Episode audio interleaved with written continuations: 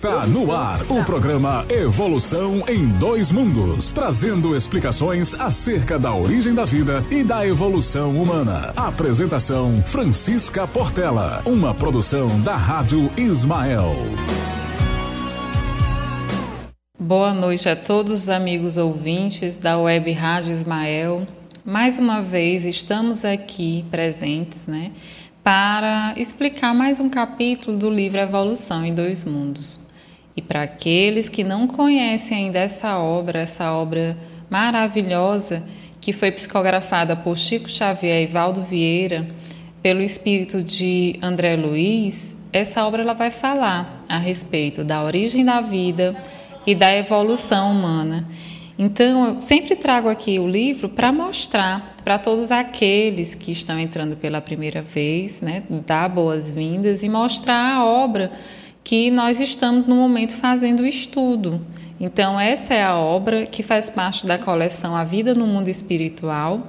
E essa obra é bastante interessante, todos aqueles que já acompanham desde o início né, o programa já puderam observar que André Luiz ele vem elucidando a respeito de como surgiu o mundo, é, os seres que aqui habitam, né? qual é a correlação do mundo material e o espiritual, será ser separado? E nós vimos que não, que tudo está interligado. Né? Entendemos também que aqui é só um momento, é, de certa forma, passageiro, de uma existência inteira, que nós passamos por várias encarnações, vários momentos aqui encarnados, mas que a vida verdadeira é a vida do mundo espiritual. E nesse livro, André Luiz vem trazendo várias elucidações daquilo que já se pode revelar a todos nós a respeito dessa vida no mundo espiritual e dessas é, correlações. Muitas coisas não se é explicado, como ele fala, porque nós ainda não temos a capacidade de entender. Então, até o nosso entendimento, de certa forma, evoluir, nós, seres humanos, precisamos também evoluir né? não só intelectualmente, mas mento moralmente. Então, nesse processo de evolução, o nosso conhecimento vai se ampliando. E para isso a gente tem que buscar os recursos, a gente tem que buscar esse conhecimento. E os estudos que nós fazemos, na verdade, é para ampliar essa nossa visão de mundo, para a gente poder entender melhor o que acontece conosco e, a partir dessa compreensão, é, podermos é, trilhar essa trajetória que nós estamos aqui de forma mais confiantes, é, digamos assim, de formas mais, mais firme, né? quando vêm as atribulações, as dificuldades, por a gente já entender e compreender, então o fardo fica um pouco mais leve. E quando a gente se firma nessa fé raciocinada, que é a fé baseada nesse conhecimento, então a gente crê mais, né? então a gente começa a confiar mais né, nos ensinamentos do Mestre Jesus e passa a compreender mais aquilo que traz aí as passagens do Evangelho, enfim, os ensinamentos que o Mestre Jesus veio nos trazer. Tá? Então, boa noite a todos e hoje nós vamos falar do capítulo 19. Esse livro, essa obra, ela é dividida em duas partes.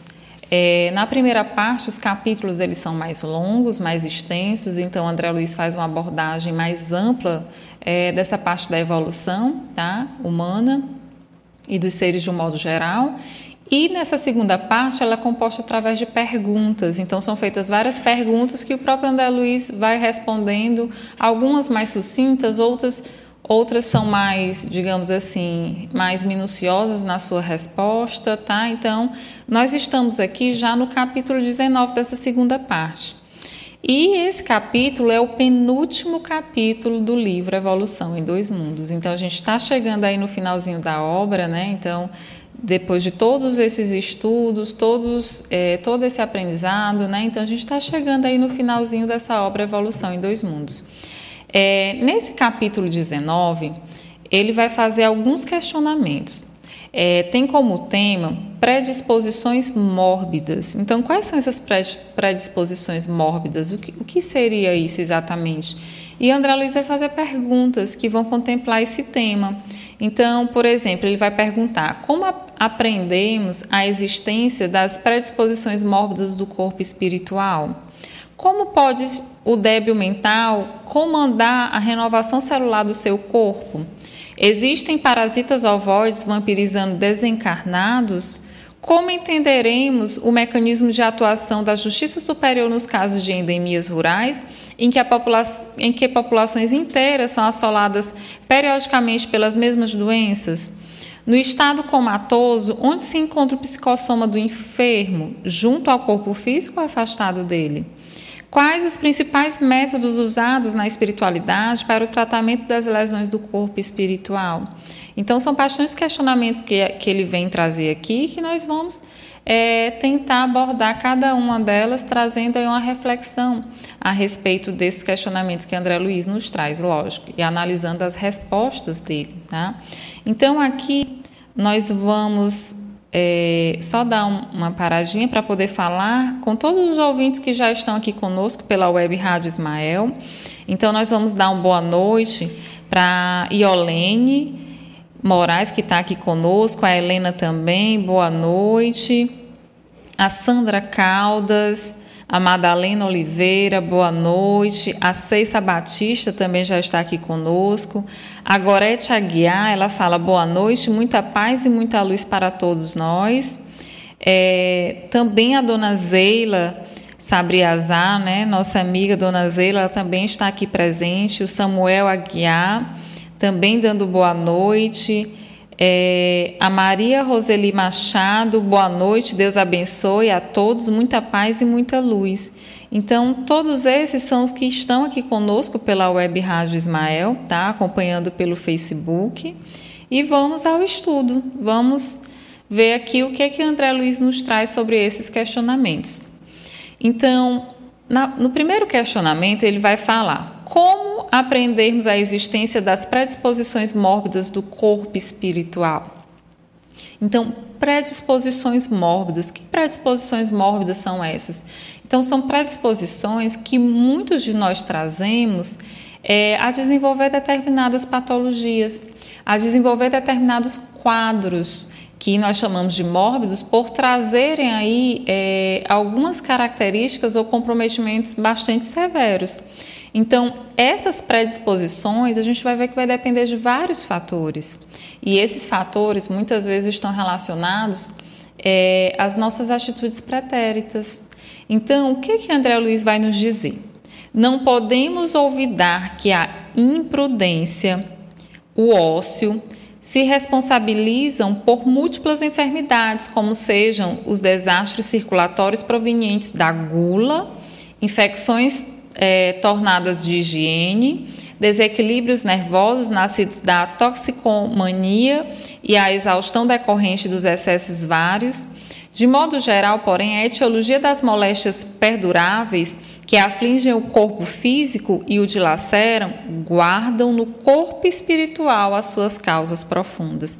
Então, ele começa explicando que muitas das causas que é, vão gerar algumas patologias, elas, essas causas estão ainda nos nossos hábitos, quando encarnados, e esses hábitos nós também tivemos em outros momentos. E com o acúmulo, digamos assim, com a somatória desses hábitos atuais com os hábitos pretéritos, então aí a gente vai ter uma espécie de saldo que muitas vezes leva o indivíduo a desenvolver essas predisposições mórbidas. Então, atualmente, muitas das nossas atitudes levam o quê? A desenvolver algumas patologias, como, por exemplo, a imprudência, o ócio, que é a ociosidade, infecções é, relacionadas com a higiene, desequilíbrios nervosos.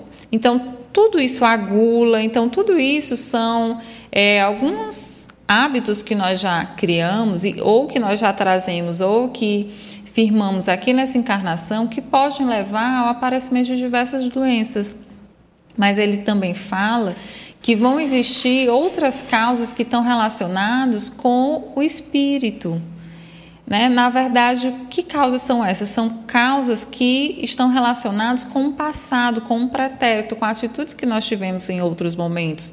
Por isso que ele fala que todas as causas que afligem o corpo físico, ou seja, tudo que gera um desequilíbrio no corpo físico, é, que o dilaceram, como ele fala aqui, guarda no corpo espiritual as suas causas profundas, ou seja, é no nosso perispírito que está marcado tá? Essas alterações que nós provocamos. Então, o perispírito que cada um vem aqui trazendo quando encarnado, ele vem numa modelagem específica, ele vem às vezes com cicatrizes, com marcas que nós deixamos gravados nele diante de várias encarnações que nós tivemos. Então, por exemplo, uma pessoa que comete suicídio, ele marca no seu perispírito é, essa transgressão ao seu próprio corpo, né, ao seu próprio espírito. Então, muitas vezes, crianças que, não é regra, tá, pessoal, mas crianças, por exemplo, que cometeram suicídio utilizando substâncias cáusticas ou substâncias tóxicas, tá? Que essa substância foi queimando e dilacerando o sistema digestório desde a parte do sistema respiratório, né, até chegar no digestório propriamente dito. Então, crianças às vezes que nascem com lábio leporino, aquelas fendas leporinas, ou que não tem o palato fechado, palato duro, né? Fica o céu da boca aberto e tal. Então, às vezes, a, é, aquela patologia que aquela criança tem ao nascer, na verdade, vem decorrência de um perispírito que é modelado no mundo espiritual e que traz essa marca e essa marca é decorrente daquilo que, de uma transgressão ou algum ato que o próprio espírito fez em outra encarnação. Então, por isso que ele fala que no corpo espiritual ou no perispírito é onde vai estar gravado todas as causas profundas, tá? Não são as superficiais, as profundas das doenças diversas. E assim são várias outras patologias que às vezes nós não achamos, é, de certa forma, uma causa específica mas que surgem. Então, alguns só estudam e dizem assim: não, é, as mulheres que já, já têm uma idade mais avançada têm maior risco de ter filhos com trissomia do cromossomo 21, que é crianças com síndrome de Down, ou crianças com lábio leporino. Então, a ciência vem estudando e mostrando que tem alguns fatores correlacionados com a idade, mas nós sabemos que, na verdade, já existe uma predisposição mórbida daquele espírito vir com aquela patologia. Então, não é só o fato simplesmente da mãe ter um filho em uma idade mais elevada, lógico, com a idade mais elevada tem outros riscos, mas não é só isso que vai fazer com que aquele reencarnante venha com uma determinada predisposição mórbida, ou que tenha, por exemplo, uma paralisia cerebral, uma hipóxia que a gente chama durante o parto, ou após o parto, ou antes do parto, né, levando aí uma lesão do sistema nervoso da criança e, le e levando uma paralisia cerebral, causando muitas vezes distúrbios diversos na criança. Então, existe toda, é, de certa forma, uma programação espiritual decorrente daquilo que nós fizemos em vidas anteriores. E o perispírito ele fica marcado. Então, toda causa profunda das doenças, elas estão relacionadas com o quê? Com o nosso corpo espiritual ou com o perispírito.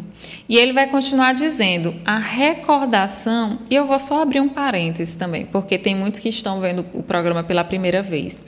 E perispírito, pessoal, na verdade, é porque nós temos o corpo material, nós temos o intermediário entre esse corpo material, que é esse corpo de carne aqui que nós temos, das células, dos órgãos, enfim, é um intermediário que liga esse corpo material com o perispírito, que é o duplo etéreo.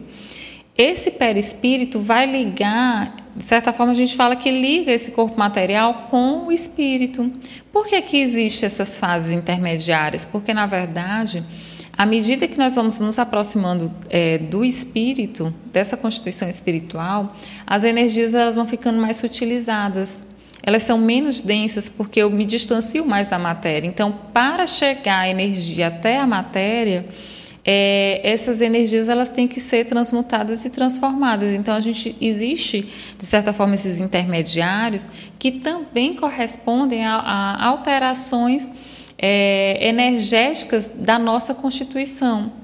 Né? Então, por isso que existem, é, de certa forma, essas camadas, se assim a gente pode chamar. Tá? Então, existe um corpo material, duplo etéreo, perispírito e o espírito.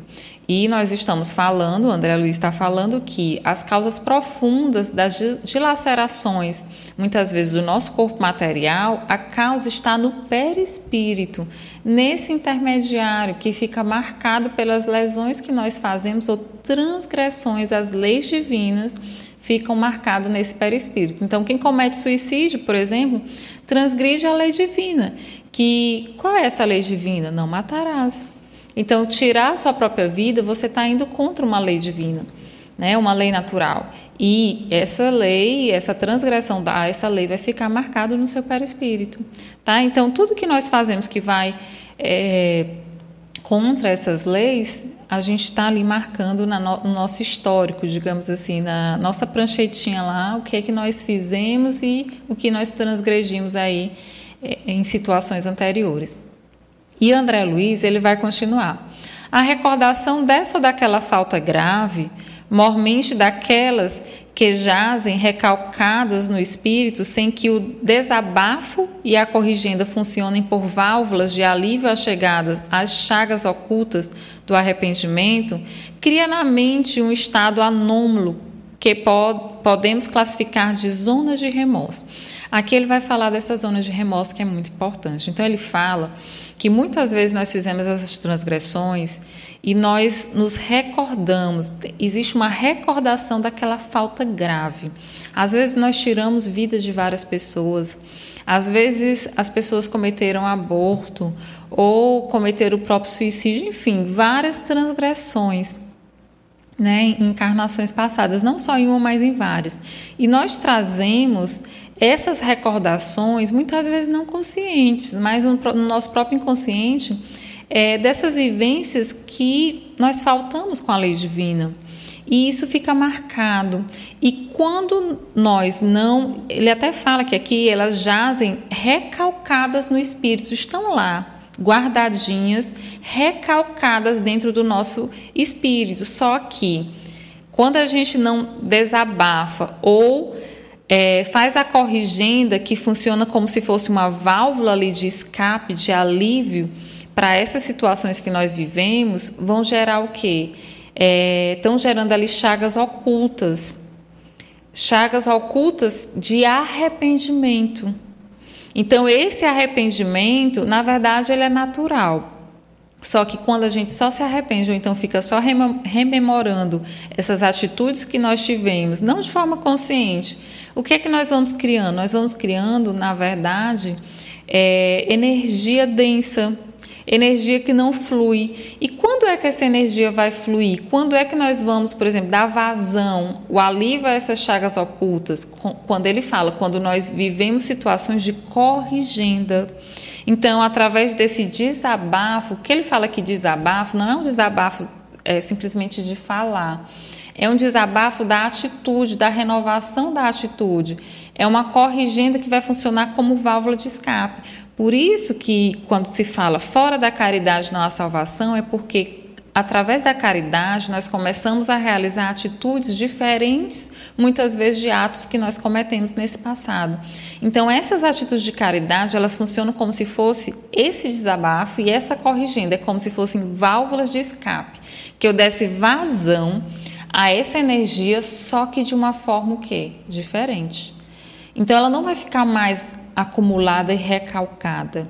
Eu vou vivenciar, por isso que quando nós estamos aqui encarnados, nós passamos por algumas situações que para a gente parece ser assim muito dolorosas. E para outras pessoas, olhos de outras pessoas, a gente fala assim, mas que bobagem, passou por isso, mas. Então tem pessoas que, que na verdade, reagem de uma forma mais tranquila passando pela mesma situação e outras não. Mas na verdade são situações similares, não são iguais, mas são situações similares que te remonta essa lembrança desse passado e dessas faltas. E quando vem essa lembrança, dói. Quando vem essa lembrança, te traz, é, de certa forma, é, aquela sensação esquisita, ruim, enfim, uma situação às vezes de dor. É, ele fala que isso é uma zona de remorso. Só que esse remorso é importante não para a gente se fixar nessa zona e permanecer nessa zona de remorso, mas na verdade a gente tem que passar por essa situação encarnada para dar vazão a essa energia. E essa energia vai ser dispersa, essa energia vai ser transformada. Agora, mediante a minha modificação de conduta. Então, imaginemos, por exemplo, que eu entre em contato com um filho que em outros momentos é, eu matei a família dele ou eu matei, enfim. E vem toda a transgressão, mesmo a gente não querendo, está lá, marcada e vem a zona de remorso. E na encarnação seguinte ele vem próximo a você. E quando acontecem situações similares que vocês vivenciaram, é como se a sua mente estivesse é, relembrando aqueles momentos. Só que ao invés de você fazer novamente o que você fez, agora você vai o que? Educar. Vai aprender a amar. Vai aprender a conviver. Então você vai expurgando é, essa zona de remorso, tirando aí essas, digamos assim, é, essas zonas de recalque e fazendo o processo de transformação. Por isso que a reencarnação é educativa, por isso que a reencarnação se faz necessária. E quanto mais débitos a pessoa tem, muitas vezes mais se faz necessária as suas reencarnações, porque é uma forma de aprender. Né, de você adquirir experiências para transformar essas zonas de remorso é isso que ele fala. Então ele fala, ó, cria na mente um estado anômalo que podemos classificar de zona de remorso, em torno da qual a onda viva e contínua do pensamento passa a enovelar-se em circuito fechado sobre si mesmo, com reflexo permanente na parte do veículo, é, veículo fisiopsicossomático, do perispírito, tá, pessoal? ligada à lembrança das pessoas e circunstâncias associadas ao erro da nossa autoria.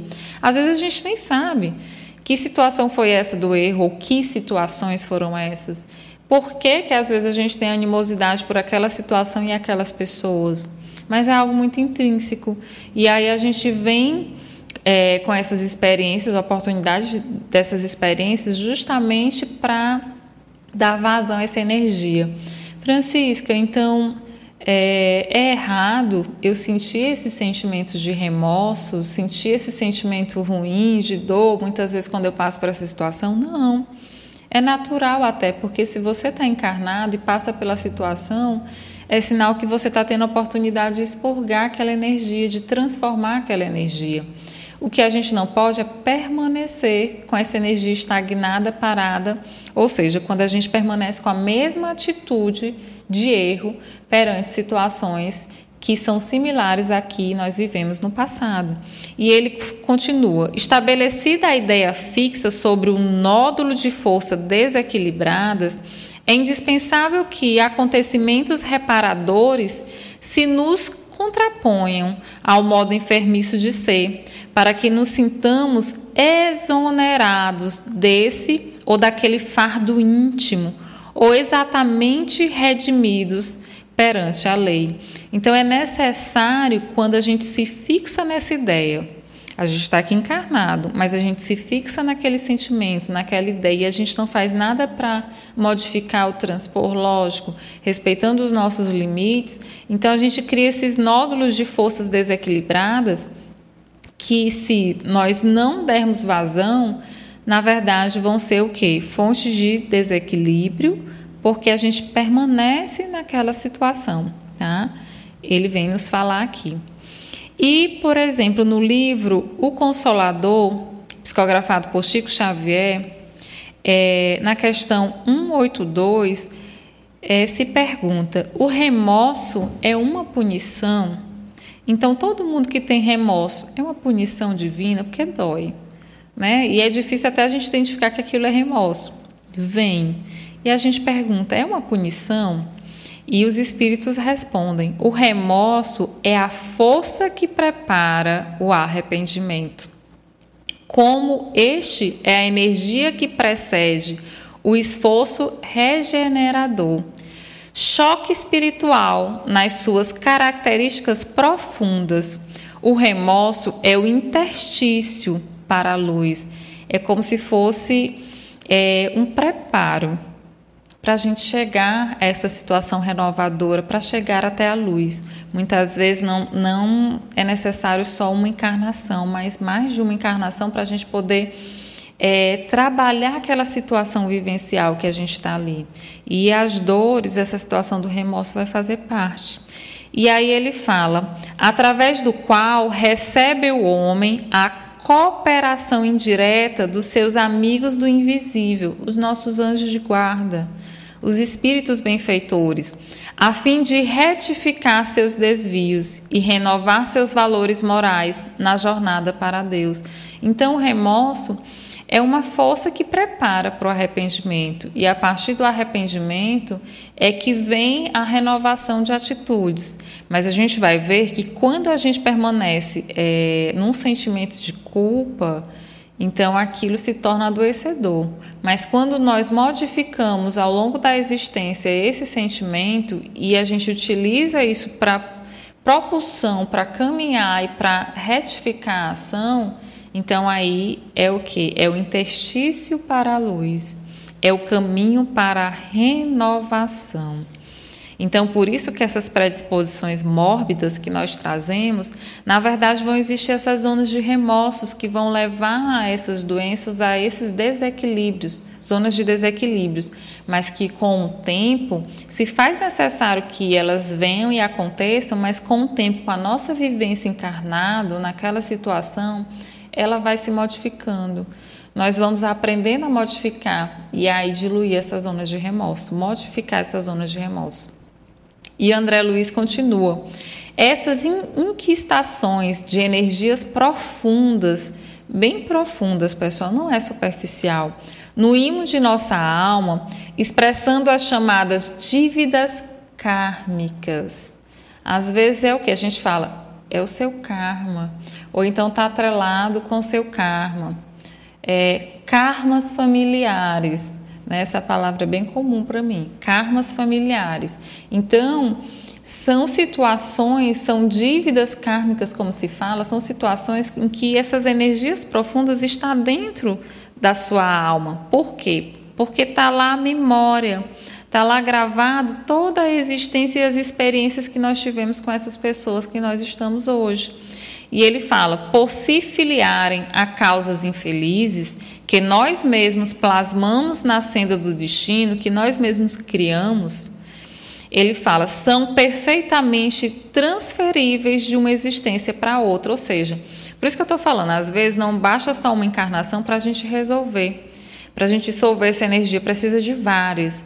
Então, essas, essas energias profundas, elas são transferíveis de uma encarnação para outra. Então, se eu não resolvi nessa, porque ainda não era o momento exato para se resolver totalmente, eu venho, é, vivencio, consigo amenizar ali o que já deu para vivenciar, venho numa próxima para ir sanando, porque às vezes a energia ela é muito densa, a energia ela é muito profunda, envolve muitas mortes, situações muito graves. Né? Então eu venho nessa existência, venho em outra e mais outra para poder ir dissolvendo isso tudo. Então essas energias profundas elas são perfeitamente transferíveis de uma existência para outra. E isso vai estar gravado aonde? No perispírito. Por isso que o perispírito traz as marcas, por isso que o perispírito traz aí as predisposições mórbidas. As suas alterações levam a essas predisposições mórbidas. Isso porque, se nos comprometemos diante da lei divina, em qualquer idade da nossa vida responsável, é lógico que venhamos a resgatar as nossas obrigações em qualquer tempo, dentro das mesmas circunstâncias nas quais patrocinamos a ofensa em prejuízo a outros. Mas às vezes, pessoal, a justiça divina é tão maravilhosa que às vezes por em alguma encarnação é, eu desvirtuei várias pessoas através de algum ensinamento ou através da pregação de alguma doutrina ou de, de algo que levou à alteração de pensamento de uma coletividade e que levou aquelas pessoas a ir por um caminho que indiretamente cometeram vários erros.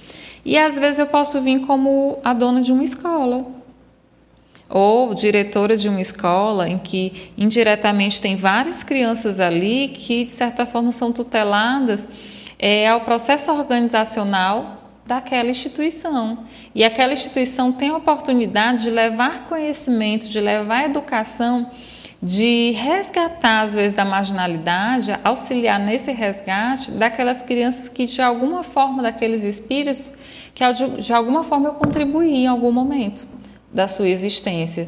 Né? Então, é, Deus é tão misericordioso que ao invés de eu ir lá para aquela situação é, vivenciar igual aquela criança vivenciou, ou aquele espírito, ele me dá uma oportunidade de vir numa situação um pouco mais confortável, mas que eu tenha condição de auxiliá-las. Né? Tenho a condição de poder, de certa forma, contribuir. Então, é só um exemplo que a gente está dando. São situações diversas, que são situações individuais que é peculiar a cada um. Por isso que a nossa, a nossa função, a nossa atribuição, até mesmo no trabalho, não é por acaso. Né? Não, não existe coincidência. E André Luiz continua: é assim que o remorso provoca distonias diversas em nossas forças recônditas, desarticulando as sinergias do corpo espiritual. Então é assim que essa energia do remorso ela surge e vai criando distonias, vai criando o quê? Vai criando desequilíbrios que vão chegar ao corpo espiritual e vai gerar o quê? Vai gerar modificação naquele corpo material, tá? E ele fala, ó, desarticulando as sinergias do corpo espiritual, criando predisposições mórbidas para essa ou aquela enfermidade. Então, eu, Francisca, tenho, de acordo com a minha história e com as energias de remorso que eu trago, do que eu cometi no passado, eu tenho predisposições mórbidas, eu tenho predisposições a desenvolver determinadas patologias a desenvolver determinados problemas. É, não sei se vocês já viram que alguns psiquiatras eles falam, por exemplo, que esquizofrenia existe o fator genético, mas na verdade existe a predisposição mórbida. Né? Existe, é, de certa forma, de acordo com que eu transgredi a lei divina, às vezes, dentro da minha família, existe aquele ou aqueles familiares que trazem esse problema mental por transgressões a leis divinas muito graves e que, por eu também transgredir, eu também posso vir a desenvolver. É uma predisposição mórbida. Entendendo-se ainda que essas desarmonias são algumas vezes singularmente agravadas pelo assédio vincula, é, vindicativo dos seres a quem inferimos. Ou seja, muitas vezes essa situação ainda é agravada pelos nossos obsessores, por aqueles espíritos que naquele momento, naquela encarnação ainda não estão conosco, não puderam vir conosco, mas que se ligam é, a todos nós por nossa conduta, nossa conduta moral, e eles vão atuando ali de forma a querer se vingar, a querer atrapalhar, enfim, mas tudo é, faz parte também é um processo de aprendizado e tudo também só acontece devido à concessão divina. E que nós podemos modificar muitas vezes essas ligações devido às nossas modificações de pensamento e de atitudes quando imanizados a nós em processos de obsessão. Todavia, ainda mesmo quando sejamos perdoados pela, pelas vítimas de nossa insânia, detemos conosco os resíduos mentais da culpa. Então, mesmo que aquela pessoa a quem eu fiz mal, é, ela me perdoe, mas será se eu me perdoei? Será se aquele perdão foi suficiente para eu dissolver a culpa que eu acabei criando relacionado com aquela atitude que eu tive? Então tem um remorso que vem e leva ao arrependimento. Mas esse arrependimento é, muitas vezes vai gerar o quê? Gera esse processo de culpa, mas nem sempre o perdão daquele que eu fiz mal vai permitir que eu dissolva esse processo, porque vai depender de mim. E às vezes eu, eu me fixo nesse sentimento de culpa. Ao invés de eu dissolvê-lo, de eu transpô-lo, eu fico fixada naquilo que eu errei, naquilo que eu fiz, naquilo, e não consigo ir adiante. E aí vou criando o quê? Padrões de monoideias e predispondo até um processo de obsessão. E ele fala: resíduos mentais da culpa, qual depósito de lodo no fundo é, de da calma, de calma da piscina. Ou seja, no fundo da, da região da piscina, quando a água fica parada, quando a água não flui, ela vai criando lodo.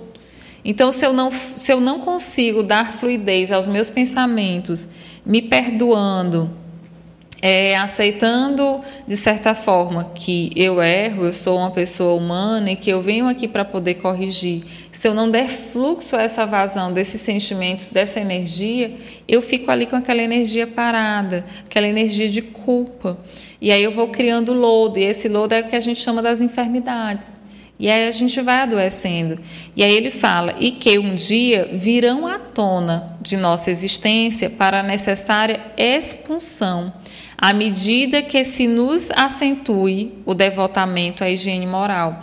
E mesmo a gente, às vezes, não conseguindo sair desse processo, uma hora ela vai vir à tona. Uma hora ela vem e vem com força para a gente poder sair do lugar e poder trabalhar essa higiene moral. São os processos dolorosos. Por que, que a gente fala assim, ah, não, mas a gente só vai na dor, a gente só consegue é, caminhar no processo doloroso? Porque muitas vezes a gente não consegue fazer esse processo de uma forma, digamos assim, mais autônoma, livre. Não, a gente fica muito cristalizada esse processo da culpa, porque a culpa ela vem para a gente modificar, para a gente fazer diferente. A culpa é natural, mas se fixar nesse sentimento é que vai ser patológico. Então, em algum momento ela vai vir, a vida vem te empurrando e te obrigando a dizer assim: não dá para parar, caminha, vai. Se tu parar, a dor vai ser maior, porque vai precisar vir uma força maior para te impulsionar. E essa força geralmente é a dor. Então a dor vem para a gente descristalizar, para a gente poder sair do lugar que nós estamos e poder caminhar. E isso só vai acontecer através dessa higiene moral. Essa higiene moral, na verdade, é o que? A renovação da conduta, baseado no Evangelho de Jesus, que segue as leis divinas. Tá? E aqui a gente trouxe um caso que é citado no livro. É, esse livro da Sueli Schubert, tá? Transtornos mentais, não sei se dá para ver aqui, tá? Eu acho que aqui dá melhor, né? Transtornos mentais, tá? Esse livro aqui. Na verdade, ela tirou esse trecho que eu vou citar aqui, é, do livro de Ivone do Amaral Pereira, Recordações da Mediunidade.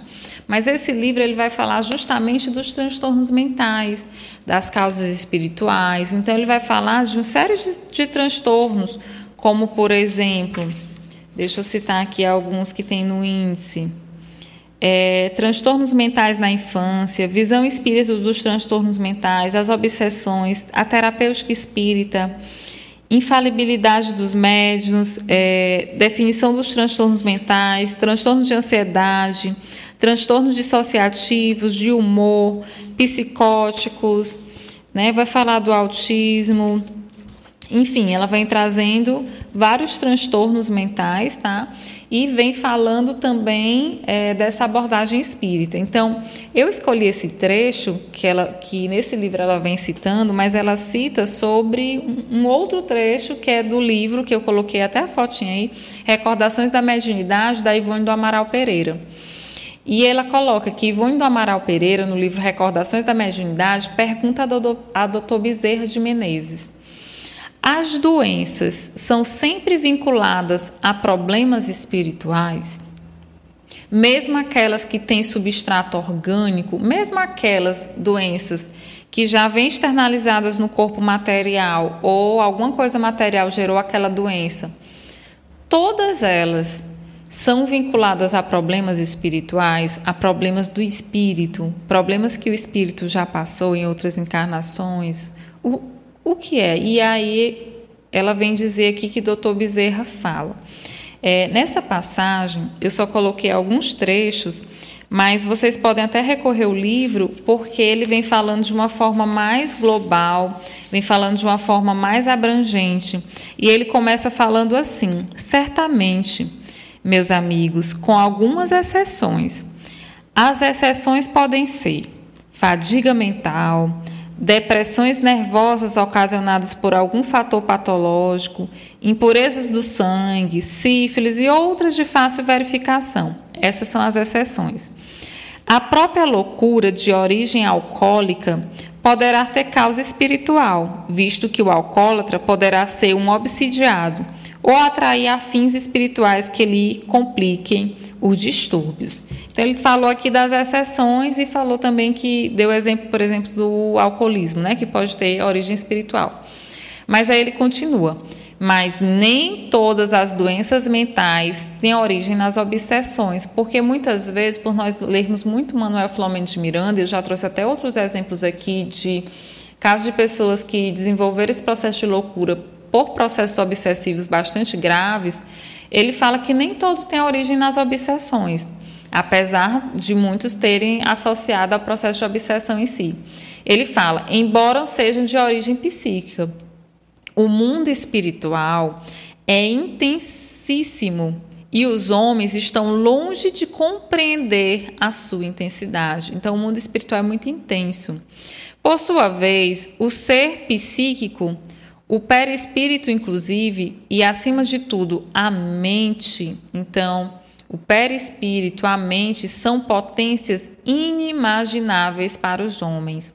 Assim sendo, os sentimentos de um desencarnado atingirão intensidades indescritíveis se esse ser não for bastante equilibrado ou evoluído para dirigi-las normalmente. Então, às vezes, que é que ele fala? As forças do mundo espiritual elas são muito intensas e nós nem imaginamos. Então, quanto essa força vem? Muitas vezes essa, essa força de um pensamento de culpa ou de remorso, isso eu estou falando, tá? Ela vem, ela é muito forte. Então, se o indivíduo ele não tiver equilibrado ou evoluído bastante, ou seja, aquele indivíduo que já tem um processo de evolução maior, ele vai conseguir suportar mais, ele vai conseguir ter acesso a essas energias e conseguir passar ou transpô ou modificá-las de uma forma mais equilibrada. Tá? Por isso que a gente fala que Deus só dá as provas para aquele que consegue suportar. Em que sentido? Eu só recebo o meu fardo e as minhas cargas para passar naquela encarnação de acordo com as forças que eu já tenho para poder suportar tá? Aí, à medida que eu vou evoluindo, ah, não, aqui eu já evolui mais, então eu já estou apto a suportar mais carga, ou então a passar por situações em que eu transgredi as leis divinas. Ou seja, aquela zona de remorso, aquela energia, ela vem mais intensa, mas eu já evolui mais, eu estou mais preparado para poder passar. Então é isso que ele está falando. Então, no mundo espiritual, essas forças são muito intensas. Então, se não for bastante equilibrado ou evoluído, ou seja, evoluído no sentido de você estar naquela etapa mais evoluída. Então, muitas vezes, é, o paciente ele não aguenta. Então, ele fala: a fim de compreendermos o que seguirá, porém, devemos ter em mente que o perispírito é ligado ao corpo físico, na encarnação pela rede de vibrações nervosas e a este dirige suas potências equilibradoras. Ou seja, o que, é que ele está falando? A gente não pode esquecer que o corpo material está ligado ao perispírito, mas ele está ligado como? Por redes nervosas. Então, quando o perispírito traz lá suas marcas das vidas anteriores, traz as suas predisposições mórbidas, o espírito traz lá suas predisposições mórbidas, a energia que vai ser jogada no corpo material muitas vezes é muito forte. E essa energia vem como? Ora, se o perispírito está ligado ao corpo material através de ligações nervosas, nós vimos que o perispírito se liga através dos chakras, que são centros de forças, né, ao corpo material. E esses chakras vêm ligados aqui ao corpo material através de quem? Dos plexos nervosos. E os plexos nervosos chegam até quem? As glândulas. As glândulas produzem o que? Hormônios. Os hormônios fazem o que? Controlam o funcionamento dos nossos sistemas, do nosso corpo. Então, muitas vezes, essas marcas perispirituais vêm com a carga energética muito grande que chega até o corpo material. É isso que ele está falando. Então, a gente não não pode esquecer que o perispírito está ligado ao corpo físico através dessa rede de vibrações nervosas. Então, um transtorno bipolar é, síndrome do pânico, é, todas essas distonias mentais, então tudo isso está relacionado com o quê? Com alterações perispirídicas que eu trago de outras encarnações e que manifestam no meu corpo através dessas energias que são passadas para o meu sistema nervoso. E ele fala aqui na encarnação pela rede de vibrações nervosas e a este dirige sua, sua potência equilibradora. Então, de acordo com como eu estiver, ela vai estar tá aí equilibrada ou não. E doutor Bezerra continua. O remorso, por exemplo, que é um dos mais avassaladores sentimentos e que, no estado de desencarnado de um espírito, chegará a enlouquecê-lo. Poderá levar o espírito a reencarnar em estado vibratório precário. Por excitado, deprimido, alucinado, desesperado, etc. E assim sendo, ele carreará para o corpo o que, habita, é, o que habitar predisposições para acentuado desequilíbrio nervoso, intoxicações magnéticas que mais tarde redundarão em doença mental, onde até visões do passado em que delinquiu, que, que cometeu o erro, existirão ao choque de uma possível fadiga mental, de uma emoção forte ou até o alimentar. Seu aspecto será de um obsidiado, no entanto, ele é obsidiado apenas por sua memória profunda. Não existe um espírito ali obsidiando ele. É a sua memória profunda que traz aí essas lembranças, que vinculou na personalidade humana. Então, vem criando o quê? As distonias. Então, o que é que ele está falando? Que esse remorso chega a perturbar até a pessoa quando está desencarnada, porque o campo mental, as memórias, nós levamos. Está gravado lá na última camada do perispírito, né, o corpo mental.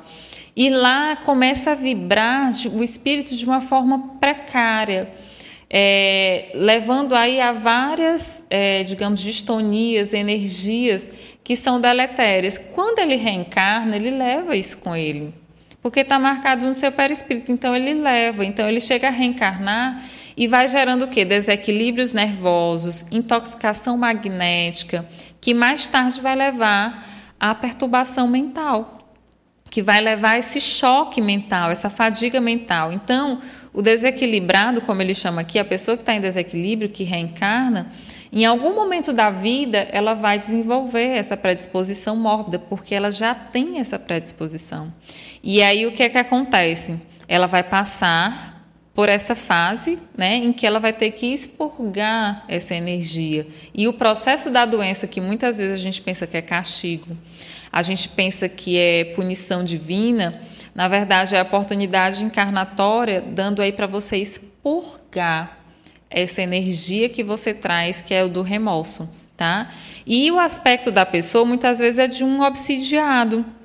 É, às vezes é de uma pessoa que tem um outro espírito que está ali obsidiando, lhe induzindo a fazer coisas. Mas, na verdade, ali é só o quê? O aspecto de um obsidiado, mas na verdade ali é memória profunda.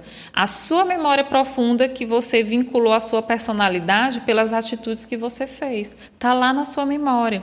E aí ele continua.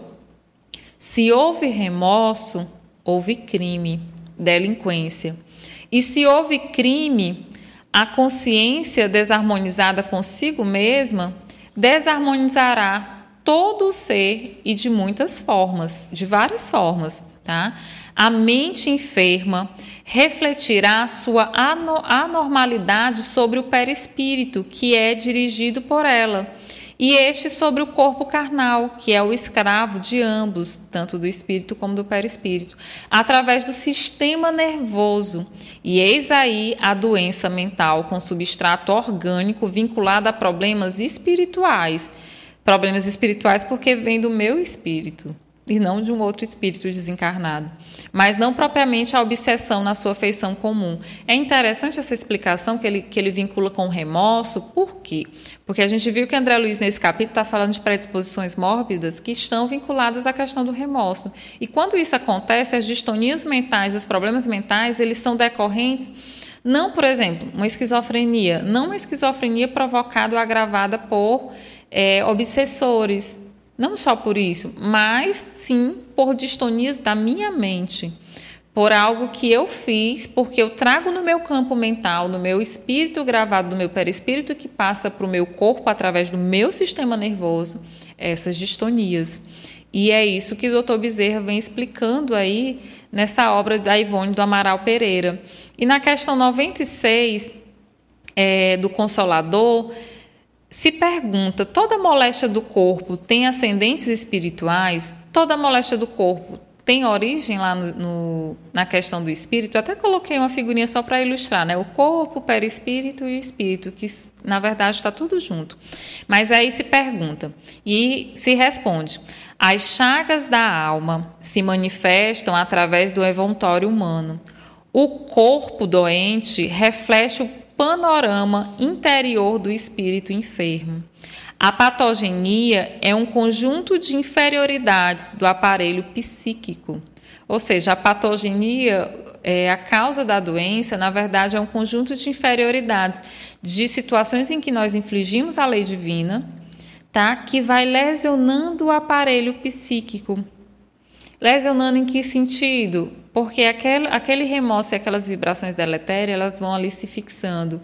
E se eu não reencarnar, se eu não vier com oportunidades para poder dissipar tudo isso, eu vou aí provocando distonias e desequilíbrios outros. E ele fala, e é ainda na alma que reside a fonte primária de todos os recursos medicamentosos definitivos. Porque a gente fala da causa e a cura. Onde é que está a cura?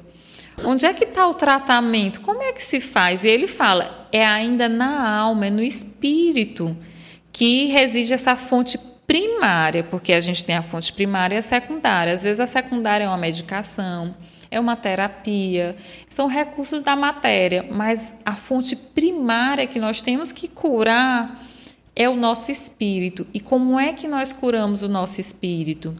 Através da execução das leis divinas, que Jesus já vem nos ensinando há tanto tempo e nós não aprendemos. É através do aprendizado dessas leis divinas e da execução dessas leis. Vivenciar os ensinamentos de Jesus, na verdade, é o aprendizado dessa lei e colocar em prática. E como é que a gente coloca em prática? Pela encarnação. A encarnação é uma bênção divina, é uma pedagogia da alma, para que a gente possa reaprender diferente as transgressões que nós realizamos. Então, por isso que ele fala que todos os recursos, todos os medicamentos definitivos, não os paliativos, porque eu posso tomar uma medicação e passar a dor naquele momento, mas uma hora ela vai voltar, porque a causa dela está na alma. Então, os medicamentos definitivos, primários, estão na alma. E para a gente modificar o que a gente traz na alma, só realizando o que Jesus veio nos ensinar. Por isso que fora da caridade não há salvação. Por isso que fora da caridade não tem cura. Porque não é só a caridade material, existe uma caridade moral, que é o perdão, a benevolência, a indulgência. Não olhe o erro do outro, ser mais severo contigo perante o teu erro, é, não julga, perdoa, ama, aprende a amar, mas isso não acontece do dia para a noite, é um processo que Jesus veio nos ensinar e há dois mil anos atrás a gente ainda está percorrendo esse caminho, sabe? E é um processo. E a gente tem que aceitar isso, porque é um processo, né? Algo que a gente vai aprender do dia para a noite, porque são muitas encarnações, né? E muitas vezes nós somos até aqueles outros que é, queimamos os livros da doutrina, que ajudamos na crucificação de Jesus, fomos aqueles outros que apoiamos Judas, ou fizemos várias.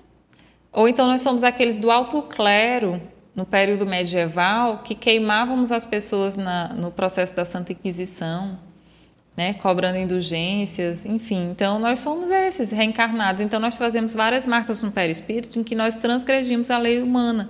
Na verdade, o quê? É, fazendo aí ao outro aquilo que a gente não quer que seja feito conosco. E a gente fez isso muito. Então, a cura ela está nesse medicamento que é o quê? É trabalhar o espírito, e só se trabalha o espírito através da execução das leis divinas. E ele continua: a assistência farmacêutica do mundo não pode remover as causas transcendentes do caráter mórbido dos indivíduos. O remédio eficaz está na ação do próprio espírito enfermiço. A cura está em mim mesmo.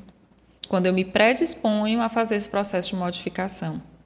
Quando eu me predisponho a passar por todas essas etapas, mesmo dolorosas, mas me predispõe a fazer um processo de renovação e transformação. E quando a gente consegue ver isso, fazer isso, é libertador, porque a gente está se libertando de um eu antigo e passando a ser um eu novo.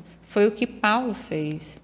Paulo perseguiu tantos cristãos, precisou Jesus aparecer para ele e dizer: Por que tu me persegues? Filho, por que tu me persegues? E ele não conseguia aquela paz de espírito porque ele não entendia como aqueles cristãos como Estevão, como Abigail, que ele tanto amou, como é que eles conseguiam amar daquela forma, perdoar daquela forma? Como é que eles conseguiam ter paz de consciência? Porque ele tinha tudo. Ele tinha dinheiro, tinha fama, tinha família, era bem dotado pelos sacerdotes, todos os respeitava, tinha todos o enobrecimento do mundo. Mas ele ainda não conhecia Jesus e ele não tinha paz de consciência. Ele ainda não tinha a verdadeira paz e a verdadeira felicidade. E ele olhava para Estevão e não entendia como é que pode ele ter tanta paz, tanto equilíbrio. E ele, no fundo, no fundo, perseguiu Cristo tentando achar isso só que de uma forma errada, porque ele aprendeu no mundo de forma errada. E quando ele consegue perceber o real significado da transformação, ele pergunta: Senhor, o que queres que eu faça? Existe até uma, uma música que eu acho bastante interessante, que ele fala até assim: Senhor, o que queres que eu faça? Além de me banhar nas águas da transformação. Porque além da gente procurar se transformar, fazer esse processo de autotransformação, o que mais nós devemos fazer? É utilizar esse processo de transformação para o bem. É utilizar esse processo de transformação já auxiliando o próximo a conseguir galgar os mesmos caminhos. É isso que os espíritos superiores já conseguem fazer, como Bezerra de Menezes e outros tantos. Então a cura ela está em nós. E aqui no livro Renúncia é, eu trouxe um trecho em que esse livro ele é espetacular, né? Ele traz a história de Alcione, de Madalena, aqueles que ainda não, não leram, é uma leitura bastante interessante. E o que é que acontece? É, na história eu vou tentar não falar muito da história para não tirar um pouco da história para quem ainda não leu, né? Para não é, chegar e dizer de cara a história toda do livro. Mas, na verdade, Madalena ela é distanciada do seu grande amor por várias situações em que uma parente dela, que era uma prima, e outra pessoa que também gostava dessa prima dela e tal, eles, eles acabaram se consorciando para poder separar Cirilo de Madalena. Só que Madalena fica grávida e Alcione vem. E durante todo esse processo, a vida religa é, Alcione ao seu antigo pai. E Madalena também consegue reencontrar seu grande amor. Só que é uma história bastante sofrida. Eles chegam aí para a América, no caso Cirilo, com a prima com quem ele casou, mas casou devido, é, digamos, uma armação dela e dessa outra pessoa que o ajudou. É, enfim. E no final, quando existe um momento em que essa história é posta a limpo, né, ela se arrepende, essa prima. Porém, ela fala que no momento que todos descobriram, ela fala: A paixão me levou ao desvario de comprometer para sempre a paz de minha alma. Realizei o louco intento, valia-me de todos os recursos meus e de meus amigos para esposar Cirilo. Ela queria a qualquer custo esposar Cirilo, ser a esposa de Cirilo, porém Cirilo já era casado com Madalena, a prima dela. Crente de que é, a aparceirada com Antero. Antero era a pessoa que gostava de Madalena desde criança e se juntou com ela para poder separar os dois, mesmo os dois já estando casados, Madalena e Cirilo. Poderia corrigir um erro do destino, mas a verdade é que nunca encontrei um ceitio de felicidade ardente e desejada. Os criminosos não podem lograr nunca a realidade de seu ideal. Aprendi cruelmente que não pode haver paz fora do dever cumprido, fora dos ensinamentos de Jesus. Que não há alegria sem a aprovação da consciência tranquila, porque a consciência sempre vai gerar a zona de remorso. Você querendo ou não, fica marcado cada crime ou transgressão à lei divina. É verdade que infelicitei Madalena com minha insânia de amor, mas não o é menos que lhe invejo agora a calma espiritual, a fé sincera e confiante com que entregou a Deus no último transe. Porque Madalena ela vem a óbito e falece, mas ela falece numa entrega tão grande a Deus e numa consciência tão tranquila que isso lhe confere uma felicidade sem tamanha que nós ainda não conseguimos entender, que é, ela ainda não conseguia entender, mas Madalena já conseguia, assim como também é, Paulo ainda não conseguia entender e Estevão já conseguia vivenciar junto com Abigail. Então é esse sentimento de, de, todos nós que já transgredimos e trazemos essas zonas de remorso que nós não conseguimos entender muitas vezes a felicidade dos justos né? mas que um momento nós vamos conseguir entender. E aqui ela se arrepende, ela fala tudo isso e ela continua: ai de mim. O conforto material que o mundo me concedeu é uma ironia da sorte, porque eles eram muito ricos.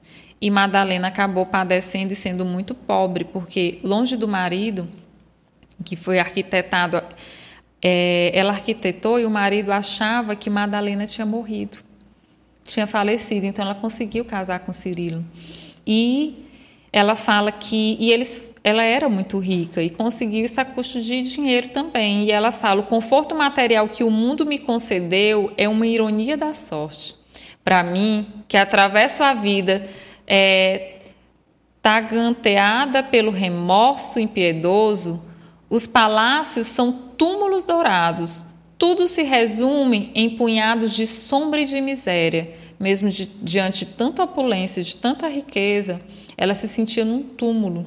Sei que, perante Beatriz, que é sua filha, sou uma mãe desnaturada, a alma mesquinha, que perante meu pai sou a imagem da ingratidão imperdoável, que perante Alcione, que a filha de Madalena que chegou a nascer, que é a personagem principal do livro, sou mulher sem coração. Para Cirilo, que era o esposo dela, não passei de malvada e diabólica, mas se puderem, peço de joelhos que me ajudem o espírito cansado com o perdão da imensa falta. E ela pede perdão na própria encarnação, porque ela já chega a se arrepender naquela encarnação. Só que a gente vai ver que alguns perdoam, outros não, é, enfim. Mas aí, o que, que acontece nessa própria encarnação? Será se ela já tem condição de se perdoar? E, além de Madalena falecer, o Cirilo, com tanta raiva, tanto desgosto, com tanta perturbação, ele sofre, se eu não me engano, ou foi um AVC ou foi um infarto e ele vem a óbito. E no dia do enterro, que foi próximo à morte de Madalena e de Cirilo, ela fala: A viúva, com ares de alucinada, seguiu o cortejo amparada por Alcione, que lhe dava braço com zelos filiais. Mas quando os padres disseram as últimas palavras do ritual para que o corpo baixasse a capa, ouviu-se estranha gargalhada no ambiente silencioso e triste. Susana, que era ela, havia enlouquecido. Ela não aguentou. Ela não aguentou a culpa que ela trazia e essa zona de remorso que foi criada. Né? Porque também pode ser é, relacionada com outra encarnação também. Né?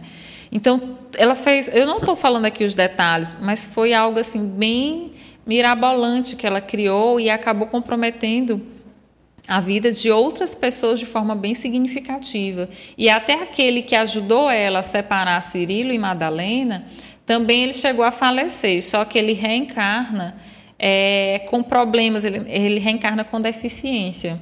Ele reencarna com problemas. E é dito para ele, filho, dá graças a Deus de tu vir com essa condição reparadora, já na mesma encarnação, né? Que tu já veio já antes nessa, nessa mesmo, nesse mesmo momento, nesse mesmo contexto. É uma oportunidade divina.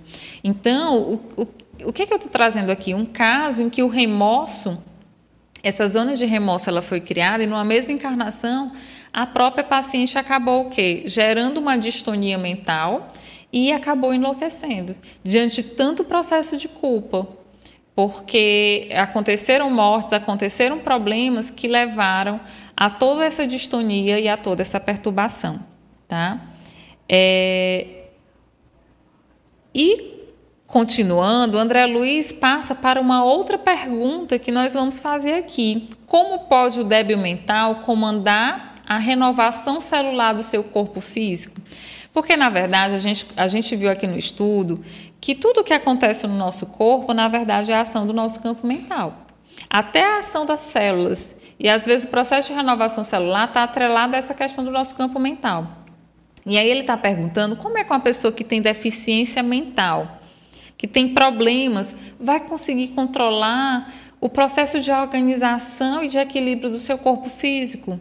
Né? E, e ele fala aqui da renovação celular, ou seja, da proliferação celular.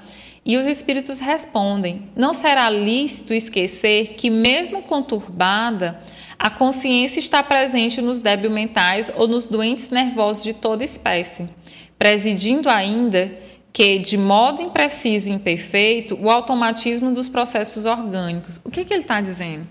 que aquelas crianças que a gente vê com paralisia cerebral e que não respondem a comandos, que não interagem, aquelas pessoas que, como ele fala aqui, que têm distonias mentais, como as pessoas que são esquizofrênicas e que perderam é, um grau de contato com a realidade, enfim, elas ainda têm consciência.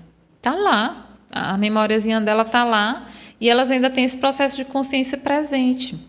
Só que a forma de externalizar isso é que está defeituosa, né? A parte material é que vem comprometido, mas na verdade ela tem consciência. Nos atendimentos mediúnicos que a gente vê, às vezes nos atendimentos médicos espirituais que acontecem em algumas casas espíritas, às vezes o espírito do próprio indivíduo se manifesta. É, ele se manifesta através de um médium.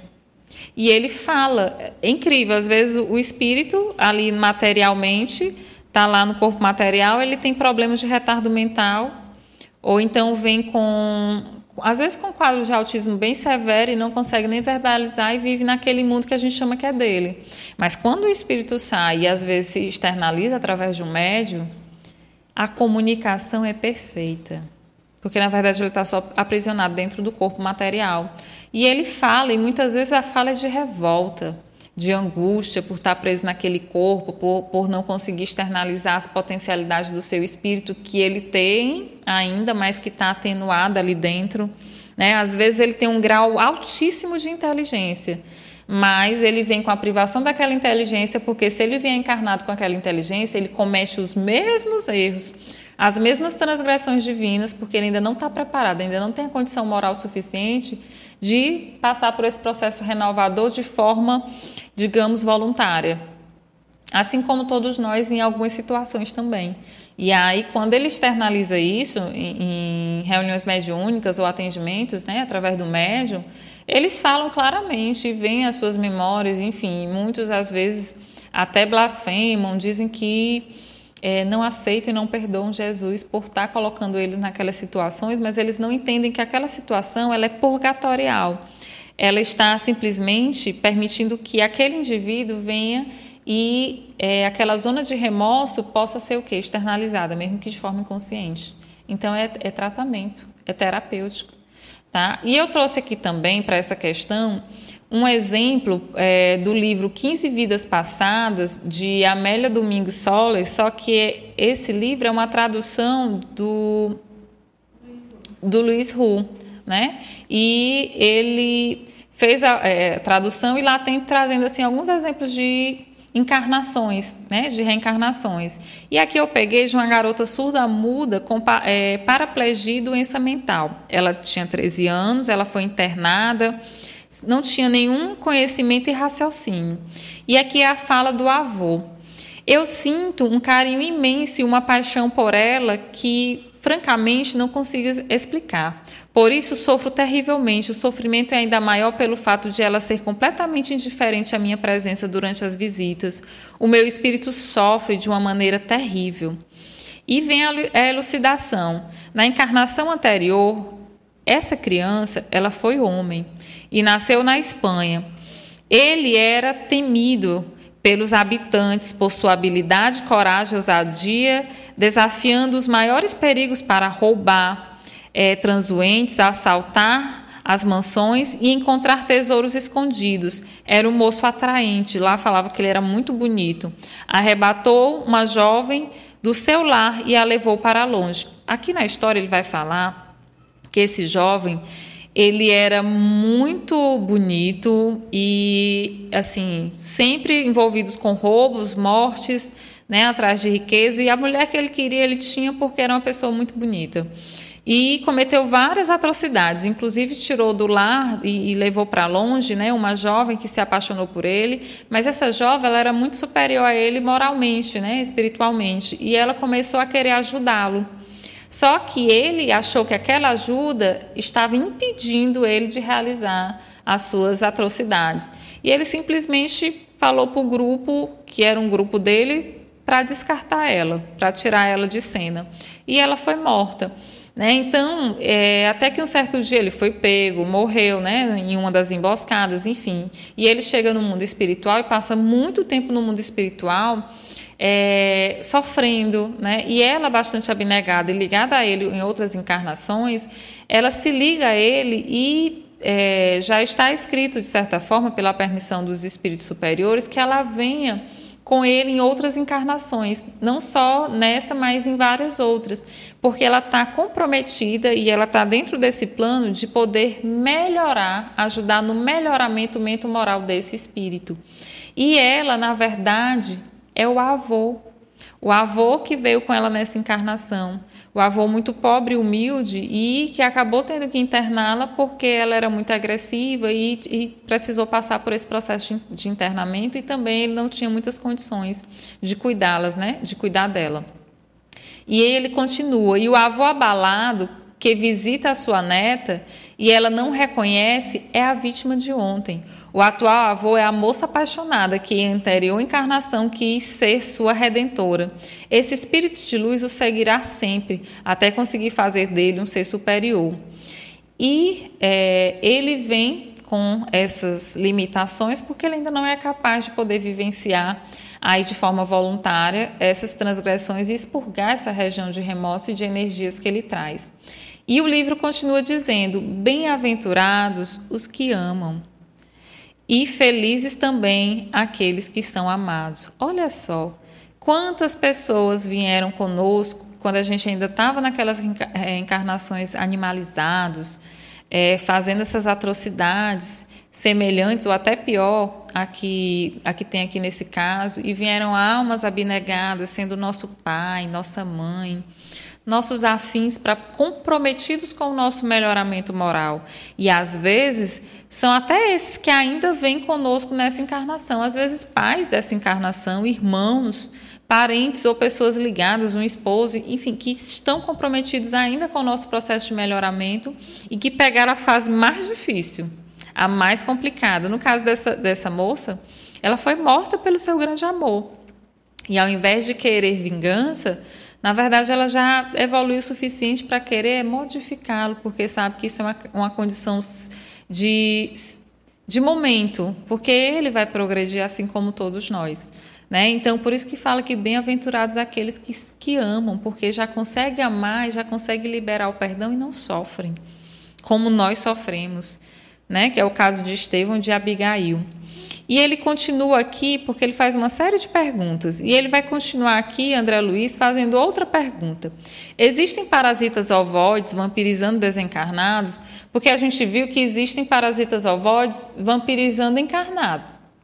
Às vezes o espírito, ele cria uma monoideia de vingança, pode ser qualquer outra monoideia. Aqueles espíritos ainda que estão muito ligados à matéria, que querem vingança e cristalizam seu pensamento só naquela vingança, o seu corpo espiritual vai regredindo, vai regredindo e ele vai diminuindo, vai diminuindo até ficar no formato de um ovo ou um formato ovoide. E ele se liga muitas vezes à sua vítima ou por vontade própria ou por atuação de outros espíritos que querem vingança. E aí é formado aí a vampirização, que a gente chama por parasitas ovoides. Só que isso encarnados e desencarnados, será que existem ovoides em desencarnados? E ele fala, sim, nos processos degradantes da obsessão vindicativa, aquela de querer vingar do outro, né? Nos círculos inferiores da Terra são comuns semelhantes quadros sempre dolorosos e comoventes pela ignorância e a paixão que os povoam. Então existe sim, ele confirma que existe essa é, vampirizando aí os desencarnados, esses parasitas ovoides. E aqui eu só trouxe a figurinha mostrando o corpo humano evoluindo, evoluindo, o espírito, quer dizer, evoluindo, evoluindo, o corpo mental sem atributo próprio, né, funde-se com o corpo astral e aí acaba formando um ovo, né, através dessa monoideia, essa ideia de vingança. Acontece muito com os nossos obsessores. E ele continua perguntando. Por isso, cuidado, quando a gente desencarnar e a gente tiver aquela monoideia que tem raiva de uma pessoa e quer se vingar e tal, a gente pode até se tornar um ovoide também com essa questão dessa, desse pensamento fixo, né? E ele continua perguntando: como entenderemos o mecanismo de atuação da Justiça Superior nos casos de endemias rurais? O que é endemia? Endemia é, são doenças que acontecem em uma determinada região, né? doenças infecciosas, enfim, que acomete só uma determinada região, uma determinada população. E ele fala: as endemias são quase sempre doenças que graçam numa coletividade ou numa região, dependendo das causas simplesmente locais. Devemos, assim, capitulá-las, não obstante os casos kármicos individuais que se agravam por influência delas, no quadro das conquistas higiênicas que o homem é naturalmente obrigado a realizar por si como preço devido ao progresso comum. Ele está dizendo que muitas vezes isso acontece como se fossem karmas. É, se reúne pessoas ali naquele grupo, pessoas que têm karmas parecidos ou situações que vão vivenciar de forma parecida, e aí vem aquelas endemias ou é, aquelas doenças né, que acometem aquela população ali, mas na verdade é para o progresso individual de cada um, né, para haver um progresso comum. É isso que ele diz. E no livro Consolador, na questão 101, a gente pode até usar essa questão para explicar como analogia. Né? Ele fala: por que não será permitido às entidades espirituais a revelação dos processos de cura da lepra, do câncer e tal, ou seja, das endemias? Por que, que não é permitido? Falar da cura dessas epidemias, né? Coronavírus, enfim. E ele fala: o plano espiritual não pode quebrar o ritmo das leis de esforço próprio. Como a direção de uma escola não pode decifrar os problemas relativos à evolução dos seus discípulos. Por exemplo, numa escola eu não posso dar a resposta das provas. Eu não posso dar as soluções dos problemas, porque as crianças têm que serem estimuladas elas desenvolverem as próprias soluções. E aqui da mesma forma, então as endemias, epidemias, elas não são de certa forma elucidadas, é, justamente para permitir o processo de progresso daquele grupo que ali está. E ele fala, além de tudo, a doença incurável traz consigo profundos benefícios, que seria das criaturas terrestres sem as moléstias dolorosas que lhes é, apodrecem a vaidade. Até onde poderia o orgulho e a, o personalismo do espírito humano sem a constante ameaça de uma carne frágil e atormentada? Então é um freio. Eu preciso daquele freio e até mesmo da, daquela patologia ensinamento, daquela patologia pedagógica para eu vencer o meu orgulho, a minha vaidade, o meu egoísmo. Então, aquele caso anterior que nós citamos, daquele espírito que era muito bonito e fazia várias atrocidades. Né? Ele vem preso no corpo, no corpo de menina, cega, surda, né, surda muda, sem mexer qualquer parte do corpo, com dementação, né? E ali ele fica se martirizando. Por quê? Antes eu era tão bonito, tão ativo, tão vivaz, e é uma espécie de doença é, educativa para poder vencer o orgulho, a vaidade, o egoísmo, enfim. Então, nem sempre as doenças elas são o quê? É, esses processos dolorosos que nós passamos devido às doenças, na verdade, são a educação do próprio espírito. E continuando aqui, ele vai perguntar ainda também: no estado comatoso, as pessoas que estão em coma, onde se encontra o psicossoma do enfermo? Onde está o perispírito do enfermo? Junto ao corpo físico ou afastado dele? E ele vai responder: no estado de coma, o aprisionamento do corpo espiritual ao arcabouço físico ou a parcialmente liberação dele depende da situação mental do enfermo. O que, que, que, que acontece aqui? Quando o paciente está em coma, se ele for muito ligado à matéria, se ele for muito ligado às condições materiais em que ele vive aqui, o seu psicossoma vai ficar próximo a ele né? Mas quando esse espírito ele consegue ter uma situação mental mais elevada, consegue compreender melhor, então esse psicossoma ou esse perispírito ele já se distancia mais do corpo material. Então por isso que ele vai falar que depende, depende da situação mental do enfermo. Se a minha mente é muito arraigada às condições materiais, eu vou me ligar às condições materiais. Se não, eu vou me desprender. E ele continua perguntando, que aqui é a última pergunta que ele faz, Quais os principais métodos usados na espiritualidade para o tratamento das lesões do corpo espiritual? Porque aqui nós realizamos o tratamento do corpo material, com medicação, com as terapias, enfim. Mas e as lesões no perispírito? Como é que a gente vai fazer esse tratamento? Vai depender. Vai depender da nossa condição kármica. Então, por exemplo, no nosso lar, a gente viu que é, é feito, de certa forma, um exame um exame do seu corpo perispiritual. Lá nesse corpo perispiritual, eles pegam o histórico do enfermo. Ah, o enfermo aqui tem esse histórico. Ele fez isso, isso, isso, então marcou, por isso que o seu perispírito está marcado. Vamos ver o perispírito dele. O que é que acontece? Se aquela marcação no meu perispírito é, existem algumas alterações que eu posso modificar, sanar no mundo espiritual porque foram provocadas, mas que não estavam planejadas para ter, ali é feito uma, uma espécie de tratamento, né? Porque ali é, é reversível. Mas quando eu trago lesões que que na verdade vão me permitir como ensinamentos e que não são irreversíveis, então ali eu não posso modificar. Então ali vai ficar marcado naquele perispírito e a pessoa vai encarnar com aquelas marcações externalizando no seu corpo material. Por isso que vem com dementação, com surdez, enfim. Então ele explica aqui. André Luiz, quando chegou no mundo espiritual, que ele saiu lá do, do, do umbral, ele passou, até coloquei uma fotinha embaixo, ele passou por um processo de tratamento. Ele teve, né, é, uma dispepsia, teve lá uma alteração no estômago, né, devido aí é, o desregramento da sua, limita, da sua alimentação, assim, da, da sua vida, da sua correria, e aí ele acabou sendo um suicídio indireto. Mas não estava programado. Então, foi permitido, e através da condição moral dele também, foi permitido o tratamento, né? Então, ele fala aqui, ó, na espiritualidade, os servidores da medicina penetram com mais segurança no histórico do enfermo. Está lá, o seu histórico. O que é que ele fez? Por que, que surgiu essa lesão? Tal, tal, tal. Para estudar com o êxito possível os mecanismos da doença que eles são particulares. Aí, os exames nos tecidos psico, psico, psicossomáticos, os exames lá no meu perispírito, com aparelhos de precisão que lá eles têm, correspondendo às inspeções instrumentais e laboratoriais em voga na Terra, podem ser enriquecidos com a ficha kármica do paciente. Puxa a ficha do paciente, a qual determina quanto à reversibilidade ou irreversibilidade da moléstia, o que eu falei para vocês. Não, ele vai ter que desenvolver essa patologia quando encarnar. Por quê? Porque ele cometeu suicídio, ele, ele lesionou e é uma forma de aprendizado.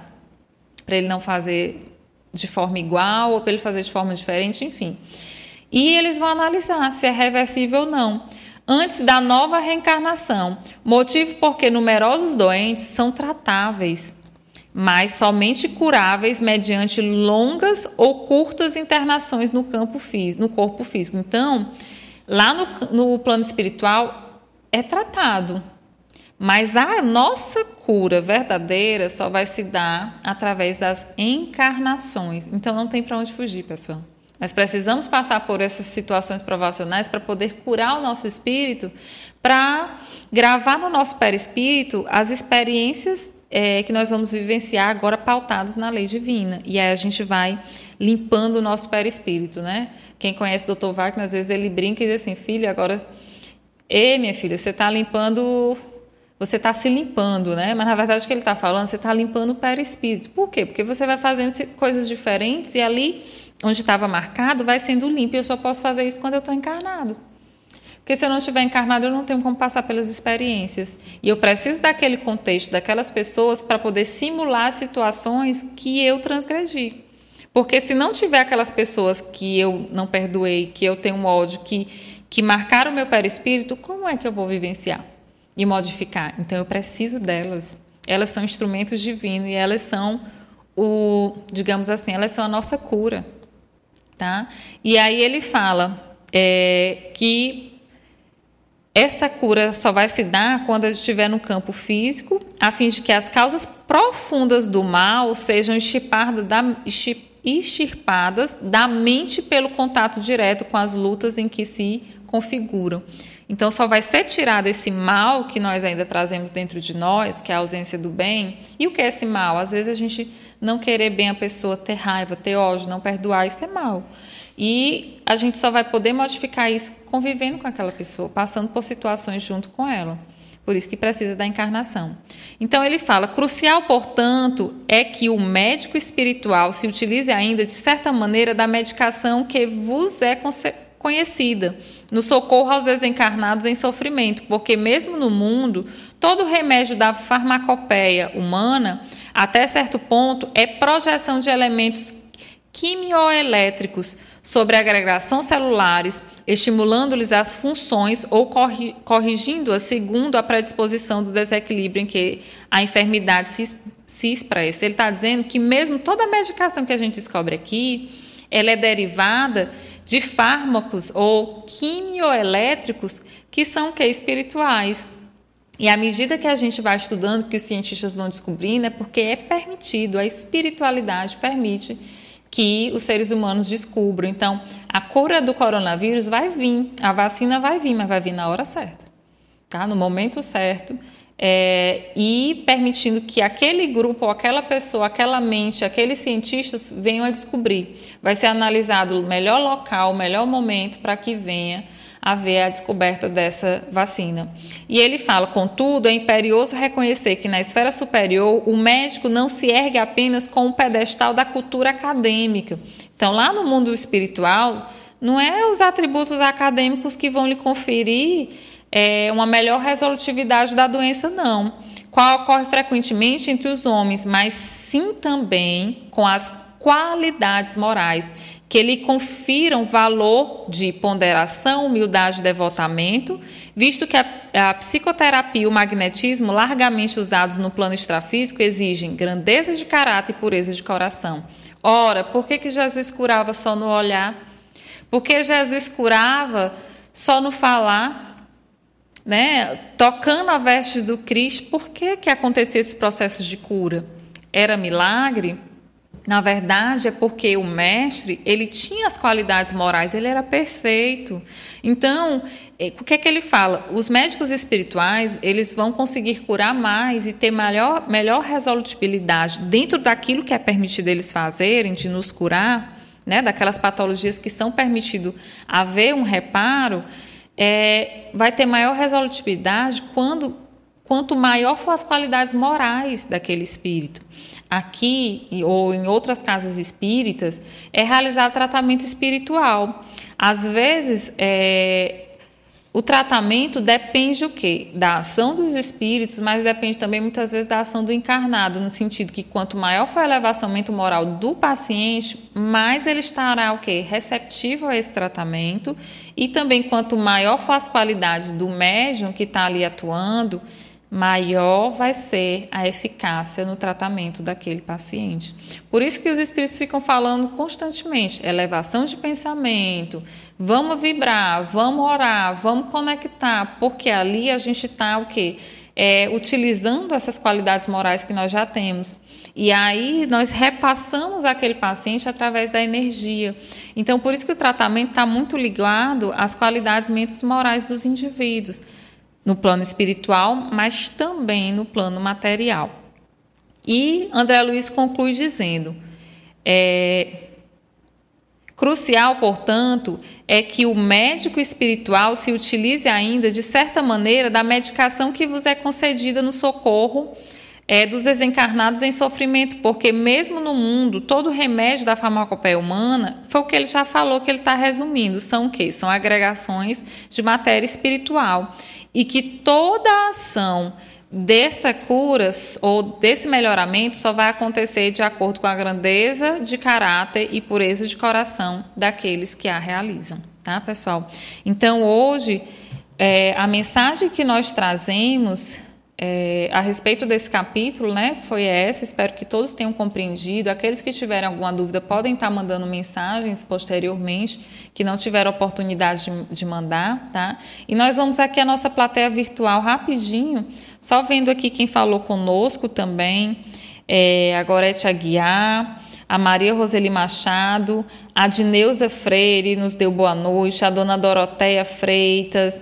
A dona Doroteia fala: parabéns, uma verdadeira aula. Obrigada, dona Doroteia, e feliz por você estar aqui conosco, né, compartilhando aí dos ensinamentos é, desse livro Evolução em Dois Mundos.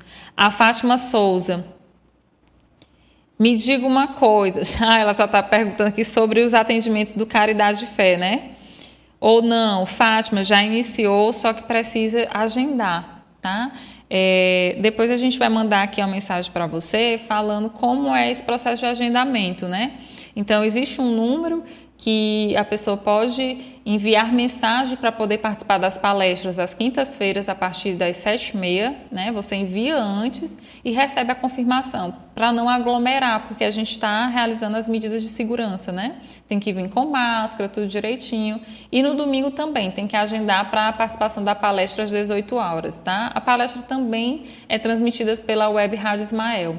E após a palestra a pessoa também pode receber o passe, só que esse passe também é realizado não em ambiente fechado, mas no próprio auditório. Os passistas vão até a, as pessoas e realizam passe, mas tem que agendar porque tem um número limite de pessoas que é, vai ser colocado no auditório, né, para não gerar aí, aglomeração e gerar distanciamento.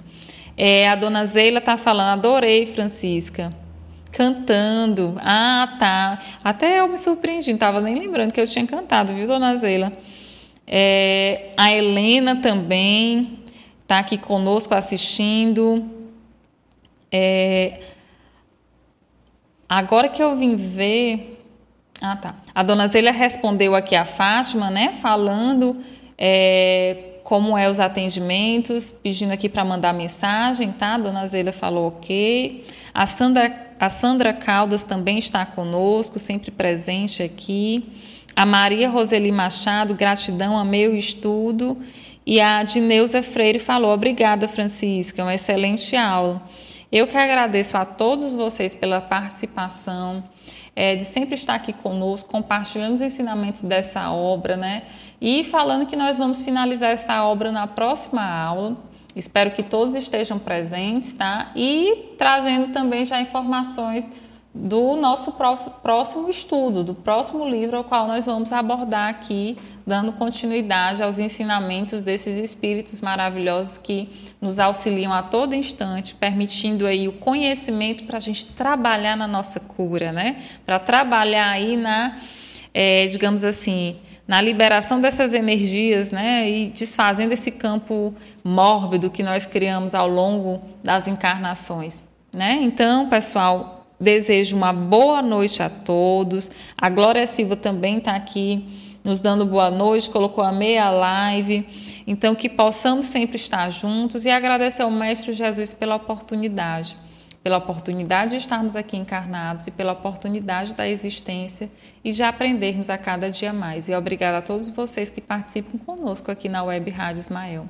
Que o Mestre Jesus esteja sempre conosco em cada lar, em cada instante.